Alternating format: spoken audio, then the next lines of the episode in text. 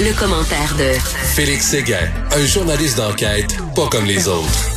Alors, Félix, hier, qui nous présentait son livre Le Parloir, aujourd'hui, nous présente un autre livre. Non, c'est pas vrai. Euh, salut, Félix. salut. salut. Hey, écoute, Jean-Jacques Crèvecoeur, est-ce que tu as vu la vidéo où il dit euh, les pro-vaccins, les journalistes pro-vaccins, les médecins pro-vaccins euh, ne méritent pas de vivre? Et là, il dit à ses adeptes, faites ce que vous avez à faire. Ça, ça s'appelle quoi, ça? Ça s'appelle quoi, ça? Ça, ça s'appelle de l'incitation à la violence. Et s'il y a quelqu'un qui est assez allumé pour avertir la Sûreté du Québec des propos qui ont été tenus par Jean-Jacques Crèvecoeur, il s'expose au minimum à une vérification des policiers, parce que ces propos, et d'ailleurs Jean-Jacques Crèvecoeur est passé maître dans l'art de tenir certains discours qui, hmm, il faut bien chercher là pour y voir une incitation à la violence, mais chez ses ouailles, c'est ce que ça crée. Non, mais, c'est ça, c'est vrai. pas assez pour se mériter une accusation. Souvent, il est la ligne, mais là, je m'excuse, mais il y a de l'autre bord de la ligne. Avec ça, faites ce que vous avez à faire, je m'excuse. Ben, tu sais, c'est ça. Euh, en même temps, en même temps, Richard, est-ce que les éléments, puis ce qu'on va regarder, ce que les policiers vont regarder, ce que le, directeur de poursuite criminelle va regarder, c'est est-ce qu'il y a les éléments constitutifs d'une infraction criminelle là-dedans?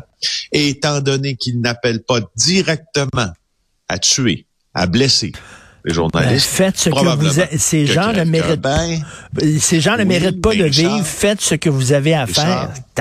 Je, je, te, je te dis, je te parle de l'expérience que j'ai avec ce genre de dossier-là. Je ne suis pas sûr que tous les éléments qui constitueraient une infraction de menace de d'accusation pour une accusation de menace de mort ou de menace de, de causer des lésions aient rencontré malheureusement. Écoute, et là, Cossette Trudel qui devient comme une petite vedette auprès des, des antivax français? Ça va vraiment les galvaniser, ça, encore un peu plus. Euh, euh, notre excellent Francis Pilon, là, au Journal de Montréal, euh, qui a les yeux très ouverts quand il, en ce qui a trait aux conspirationnistes, nous rapporte une nouvelle qui a été publiée par le Journal du Dimanche. Journal du Dimanche en France, euh, qui est un quotidien sérieux, hein, qui existe depuis 1948, euh, là, dont le tirage a diminué, mais qui, est très présent encore et très, très crédible. Alors, le, journal du dimanche a dévoilé un rapport euh, de la division française du renseignement, un document écrit en juillet dernier, prouve aux Français qu'il y a deux figures conspirationnistes au Québec qui sont tenues responsables de la propagation des thèses du complot en France. Et c'est Crèvecoeur, notre Jean-Jacques Crèvecoeur, même s'il est belge d'origine, c'est un citoyen québécois depuis 2004, et Alexis Cossette-Trudel. Euh, très différent, hein, on s'en rappelle, Cossette-Trudel, lui, euh, est plutôt le vecteur euh, des, des, de propagation des théories à la QAnon. Donc, il... Et c'est intéressant ce que, ce que le rapport dit, c'est que, au fond, Cossette Trudel, il francise hein, les théories américaines pour les relayer à un francophone international. Alors, c'est pour ça qu'il y a un certain taux de pénétration en France. Euh, Cossette Trudel, c'est drôle parce que le, journal le décrit comme fils de militant du groupe terroriste euh, FLQ. Euh, évidemment, on parle, de son père, de Jacques Cossette Trudel, on parle, on parle de sa mère aussi. C'est moi, à mon sens, quand je regarde, puis j'ai beaucoup regardé ce qu'Alexis Cossette-Trudel a publié, euh, Alexis Cossette-Trudel n'est pas un, ne, semble pas avoir de velléité terroriste. Ce qu'il hmm. semble, c'est qu'il fait du terrorisme intellectuel et de la hmm, hmm. manipulation de la pensée. Ça, ça, j'en suis assez convaincu. Et encore, là, notre hausse, c'est crève-cœur. Donc, euh, figure de proue contre les mesures sanitaires, là, dont les vidéos, euh, faut bien se le dire, font vomir. Ah tout à fait. Écoute, délit de fuite mortelle, deux arrestations et euh, la page couverture du journal ce matin, du journal de Montréal, est assez claire. Une lâcheté impardonnable. Écoute, il a laissé l'adolescent de 16 ans sur le bord de la route. Ça n'a pas de sens. Exact. Exact. Derek Pimparé a été euh, arrêté, embarqué dans un véhicule banalisé euh, de la Sûreté du Québec en fin de journée hier. Il a été conduit à la prison de Saint-Jérôme. Il va être accusé de délit de fuite causant la mort. Euh, il vivait, c'est lui, en fait, c'est lui qu'on avait soupçonné, hein, au début là.